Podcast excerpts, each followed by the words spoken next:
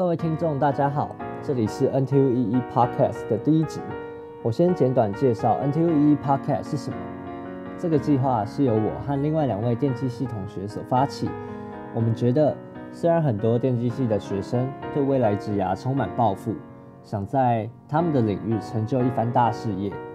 但事实上呢，他们对职涯的认知却相当的模糊。我们并不知道跨出校园之后的世界会长成什么样子。因此，我们想透过访谈，让大学生们能对职涯建立比较清晰的理解。我们每一集会选定一个主题，可能是 IC，可能是半导体，可能是 CS，邀请在该领域打滚多年的学长姐来进行第一线的深入剖析，提供听众们最新最全面的资讯。第一集我们谈的是美国 IC 产业，我们会从产业现况、公司秘辛。再谈到给新人们的建议，适合想去美国做 IC 的同学，或者已经在美国 IC 产业工作一段时间的同学来听。我们相当荣幸能邀请到两位大神级的讲者。第一位呢是 B 九三的陈嘉欣学姐，嘉欣学姐从电机系前十名毕业后，就去 MIT 攻读博士，毕业后投入 IC 产业，对于 architecture、RTL design、verification 跟 physical design 都有经验。那第二位呢是 B 八九的陈知奇学长，知奇学长可以说是电机系的传奇人物，有多厉害呢？只要在 Google 搜寻陈知，连奇都还不用打，他就会自动跳出陈知奇台大神人。而 PTT 版上也是流传各种学长的神机，像是毕业学习总平均快要一百分，然后只考不写作文都可以上台大电机，或者是很多乡民。羡慕学长女友很正，然后又很强。那知奇学长在台湾读完博士之后，曾经待过三家公司，目前是美国 Qualcomm 的 Principal Engineer。好，那接下来的时间就请学长姐们简单介绍一下自己的背景。好，那我们先请知奇学长介绍。呃呃，你好，大家好，就是那个我是我叫陈知奇，然后我是 B 八九毕业的。那我现在在 Qualcomm 就是带了一点人，然后那个我负责两件事情，就是第一件事情是我们影像处理器的那个架构，呃，第二件事情是就是我们负责就是呃就是实做一个小的一个 software library，对，那就是影像处理器可能大家不太知道，就是讲到 Qualcomm 的话，其实呃 Qualcomm 产品就是那个 Snapdragon 嘛。就是 Snapdragon 的 SOC，那大部分是用在手机嘛，可能大概八成是手机，另外还有车用啊，AR、VR，然后还有那个 IoT，比方说。还是 Snapdragon。嗯，Snapdragon 是骁龙处理器，呃，只要不知道就算了，反正就是一个 SOC 这样。像 Pixel 那些的都是用这些晶片的。对，就是基本上 Android phone 大概呃。大概应该一半以上吧，我猜啦，大概一半以上都是 Snapdragon 这样子的的 SOC 这样，然后这 SOC 里面就是 System on Chip 嘛，SOC 就是 System on Chip，然后里面就是会有 CPU、有 GPU，然后呃有影像处理器，然后有 Video Codec，然后有 Display，那还有 Audio Codec 等等的，就是呃一堆有的没的凑在一起，变成一个很大的影片，就叫影像处，就是就叫 SOC。那呃，其中呃，我们是在那个影像处理器的部分，那就是 input 是 sensor data，然后那个上面接的是 OS，比方说 Android OS 的那个的 hardware abstraction layer，然后 output 是你们看到的就是很漂亮的 JPEG 这样子，那就是中间我们要做很多多张影像合成啊，然后。呃，去去除杂讯啊，然后那个补掉一些缺失的 color 啊，然后那个，然后那个还有防守阵啊等等，然后还有对焦啊等等一大堆有的没的东西。对，然后我们就是负责呃，把跟我们会直接跟客户，然后会直接，然后会直接跟客户谈，然后会跟我们 prime marketing team 合作。然后决定每一代的 Snapdragon 的影像处理器，它最后要长什么样子。那所以算是一个以工程师来说，算是一个呃沟通很重的一个工作吧。就是比方说每年打考绩的时候，大概都会有个六十个人来找我来找我找我打考绩，就是就是会有这种啊沟通很沟通会很很沟通很多人，可能都要面对十几个不同的 team，然后最后大家弄出来一份就是我们觉得下一代的手机晶片应该要长什么样子。对，那这个手机开发时间很长啊，就是说晶片开发时间很长。比方说我们现在在做的是呃二零二四年的手机这样子。哦，对。那接下来呢，我们也请陈嘉欣学姐自我介绍一下。嗯，大家好，嗯，我是 B 九三毕业的。那我其实在美国读了非常久的的博士，然后读完之后，现在才进入职场四年。啊，我是在 Marvell 做，我是在 Marvell Semiconductor，然后我们基本上，呃，它产品线有很多种。那我现在待的部门基本的。呃，产品主要是在做呃五 G 的 base station 的 processor。那我目前做的事情是呃 architecture design，是给那个 machine learning 的 inference processor 用的。了解。哎，那我看学姐好像在进入 Marvell 之前，还有待过另外一家公司。那那家公司大概是在做什么？呃。我其实我待在另外一家公司叫 Cavium，但是它就是被 Marvell 买走了。哦，所以我等于是还是待在同一个部门啊。哦，也是做 architecture。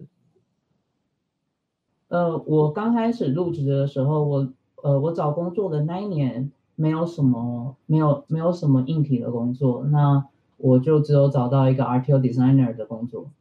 嗯，所以我是从 RTO RTO 开始做的。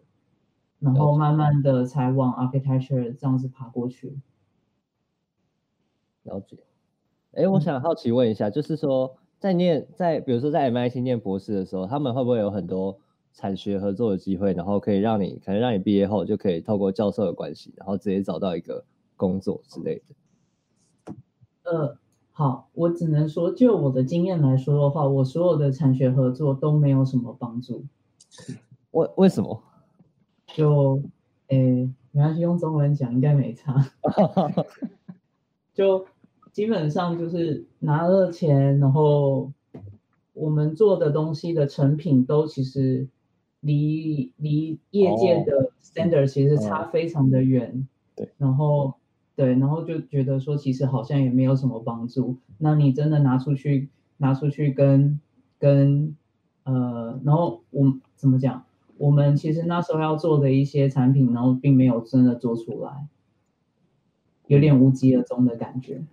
其实感觉蛮合理，就是实验室的资源应该还是比公司少太多了，很难自己搞出一款晶片。像 Qualcomm 是上万人做一个晶片。嗯嗯。那像比如说，其中一个我我接过的是说是要做一千个 core 的 chip。哇。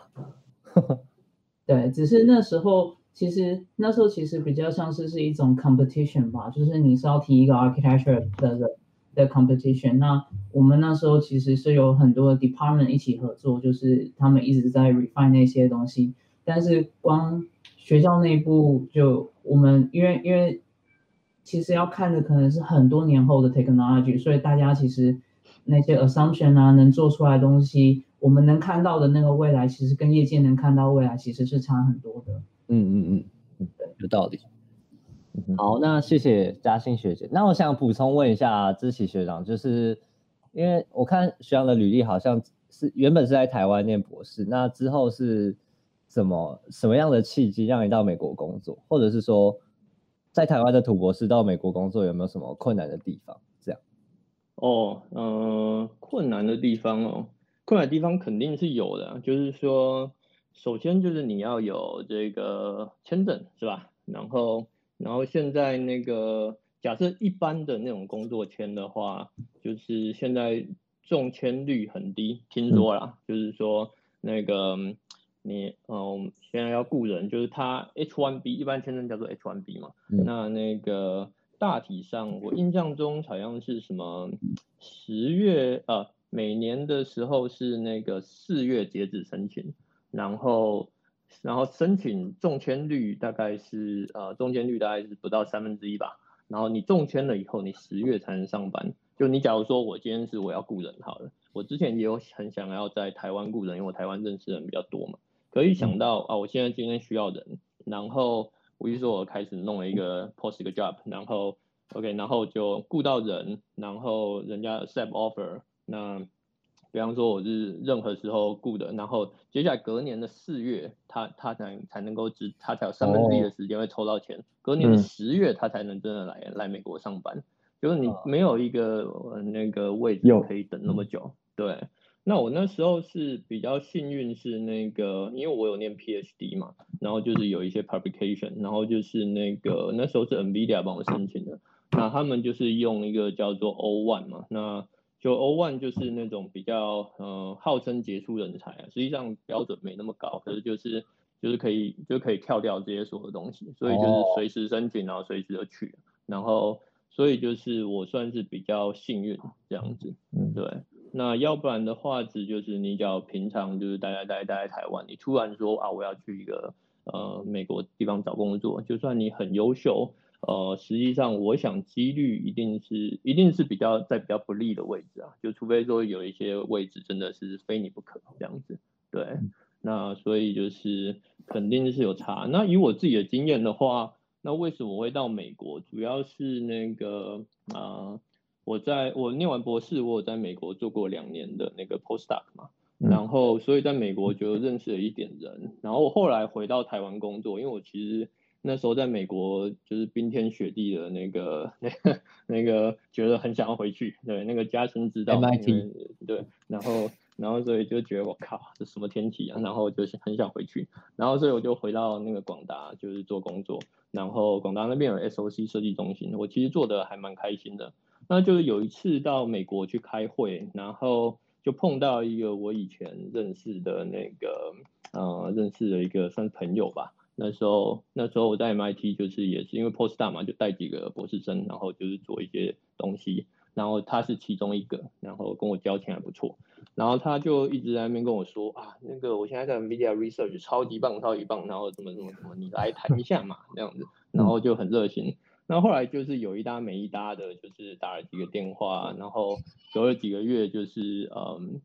隔了几个月，就是他们就给我 offer 这样子，然后想一想就想说，呃，因为在台湾就我我觉得啊我那时候觉得就是说觉得啊好像没有几间公司可以去，有一点那种呃不安全感这样子，然后想要看看就是。因为这种业界的学术单位对我来讲有很大的，就是我有很大的好奇心，这样想要看看能不能做一些前端的研究，可是又可以不用跟业界就是脱节。因为我我我我就是很可以体会嘉兴的那个感觉，刚刚讲到那个东西，就是说，呃，在 IC 设计产业，你在学校其实你就是呃做一大堆假设。可是其实你不在那几个公司的里面的话，你根本不知道那假设是不是真的。那你在你要在那几个公司里面，然后你才能知道真的情况是往哪里走，然后真的最新的 technology 长什么样子。就是在学界，即使是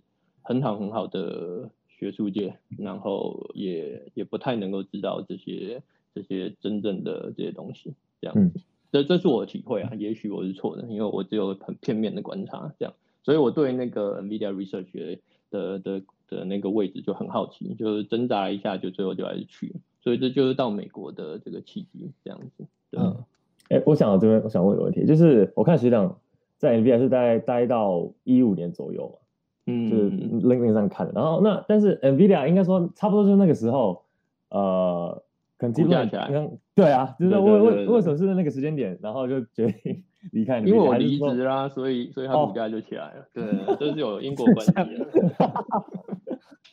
哦，是哦，只是说为什么？没有没有，我当然不知道它股价要掉的。对，就是那个时候决定离职跟这个没有关系啊。对，可是我是，当然我在公司内部我会知道说接下来下一步是要做 AI，然后那个时候就是假设不走的话，就是肯定也是肯定也是会做相关面。对对对，哦。对，然后所以就是呃，对，就是这样，就是也是同样那个朋友，然后就是就是我一进去 Nvidia 以后，他就开始一直讲说啊，这边实在是挺烂的，然后那个台湾人吗？没有没有，他是土耳其人，好有趣。后来后来他就走，然后跟我差不多同时走。推坑大师，推坑我，对对对，就把我骗过去，然后开始讲坏话，然后讲了两年以后，我们两个都走了。就一起去夸抗吗？没有没有没有，他去他后来去台积电。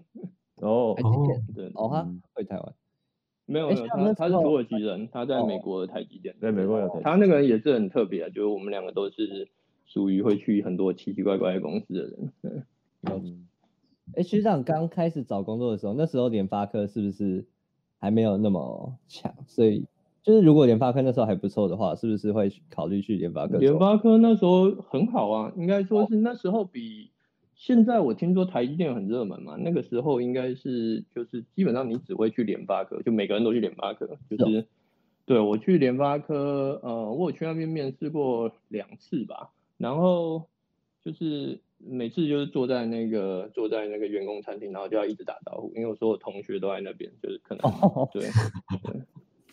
我肯定要在那边认识超过一百个人，肯定的，对，嗯，好，那我们进入到第二个 part 好了。那我们这个 part 主要的用意是想说，因为我们并不是每个每个听众都很了解 IC 产业在做什么，或者是就算他是做 IC 的同学，那他也未必了解真正的 IC 产业是怎么运作的。所以我们想请两位学长姐跟我们简单介绍一下现在一块 IC 的设计流程，就是它从上中下游是怎么合作的之类的。嗯。往简单讲的话，就是那个呃，上游是什么玩意儿？好吧，就是就是那个不管原物料来说，那上游可能上游可能就是我们设计公司吧。那就是那个反正我们就是呃莫名其妙设计一番，然后就出现了一张设计图。那这设计图就是啊，比方说我今天要用哪一个 foundry 的多少纳米制成，然后那个啊，我们当然要跟他们合作嘛。那像 Qualcomm 来说的话，就是。我们当然就是会很早的合作，所以我们现在在设计的用的当然都比报纸上看到的那个 process 还要还要再进还要再进一步这样子。对，然后嗯，那可是不管怎样，就是我们会照那个制程，就出一堆光照图。那光照图就给比方说呃 foundry 嘛，三星或台积电，然后他们就拿去制造一番，然后。制造一番以后，呃，还蛮常会要在上面再背一个那个记忆体的，然后最后就一起跟着记忆体一起封装，啊，封装出来就晶片啦，那晶片就送回来到 Qualcomm 手上，然后我们送去给那个，比方说三星啊，或 whoever 就是要要买我们的晶片的人这样子，那最后就出一些手机，那这是硬体相关的，那。啊，那就是东西出来了以后，那通常就是我们还会要跟手机仓、手机商，还有就是上面硬硬体出来以后，上面会叠一大堆软体嘛，所以我们通常会要跟我们的客户，那以手机来说，就是比方说三星啊、OPPO、vivo、小米啊这些人，然后一起共同开发，然后最后我们有一个，嗯，就是出一些手机这样子，对，嗯，了解，那。有一个比较特别的问题，就是想问徐阳姐说，现在美国的 IC 公司是不是大部分都都是 fabless，就是没有自己制造晶圆？就嗯嘉欣可以补充啊，就是说那个嗯，就我所知，大部分是 fabless 嘛。那有 fab 的最有名当然就是 Intel 嘛。那嗯。最近他们的 fab 好像搞得不是很好，也要给台积的做不是？然后然后那个 Intel 就反正他们是有 fab 的，然后就是还有一些是做比较呃特殊的一些 IC，比方说有一些呃比较特殊的机体公司啊，Analog 就是比较小众的公司会会 maintain 一些 fab，就是像到前几年之前 TI 都还有 fab，现在我不知道了。那可是就是嗯，就比较比较少了，就是有 fab 都比较少。哎，尤其像我是做就是比较呃数位的，然后就是，所以我基本上不太接触到那个底层，就是 device 啊那些 level。对，然后对，所以 fab 对我来说是很遥远的东西。这样。哎，那嘉兴之前要补充，之前还有 global foundry 啦，只是现在基本上，呃，基本上下。下晶片大概都是只是下三三星跟台积电。嗯，对，就看你是要做用什么样的呃 technology，因为就是 mobile 的话，就是呃大家都太竞争了，那所以也没几家公司，我们都在笑说那个几纳米那个那个数字其实是客全球客户的数目这样子，然后那个。然后就是那 mobile 很不幸的，就是我们必须要用最新的。那最新的就基本上就是那就是很少的公司可以提供。那假如你退后一步，就是是用一些前两代、前三代的这种制成的话，那就那就有蛮多选择在世界上这样子。对，了解哦。好，那接下来想问一下学长姐说，像刚刚学长姐有提到 IC design 的公司，那现在世界上比较前几名的 IC Design 公司大概是有哪些？哇塞，这咱们也不知道哎。嗯，Intel、Qualcomm、呃，Nvidia 现在当然是，然后 AMD 谁呀？啊，对对对对，AMD。AMD。MediaTek 也大，那哦，TI 也大。那 Broadcom，呃，对对对，Broadcom 演的，Broadcom，嗯，对，Broadcom，了解，反正就这些嘛，对，呃，呃，请自己去 Google，我我讲的，我讲，其实看说 IC design 还是算是蛮，就是蛮广泛的吧。那我们刚刚提的这些，其实都比较像是是，嗯，有些是 processor，其实还是要看你要看你想要看的。产业是你的 customer 是哪一个地方的？哎，你有没错没错没错。你有你有所谓的做 CPU 的，CPU 做做呃电脑 CPU 的，也有做手机 CPU 的。那你也有就是 specialize 去做各种呃各式各样，像譬如说呃车子呃车子电视这些的里面一些微处理器，这些东西他们其实已经开始慢慢的也开始用处理器，而不是微处理器，只是。它里面用的 CPU 大概跟，嗯，跟其他你一般的桌垫这种用的 CPU 其实是会差很多的，会有不同的呃特化，所以他们在不同的地方，每个公司他们其实是，他们也就是要求生存嘛，所以他们会找他们可以做的领域去去去去特化这样子。OK，就是每家公司可能是专精不同的面向这样。对，因为像像就是嗯。做一做以后，就是都会越做越窄嘛，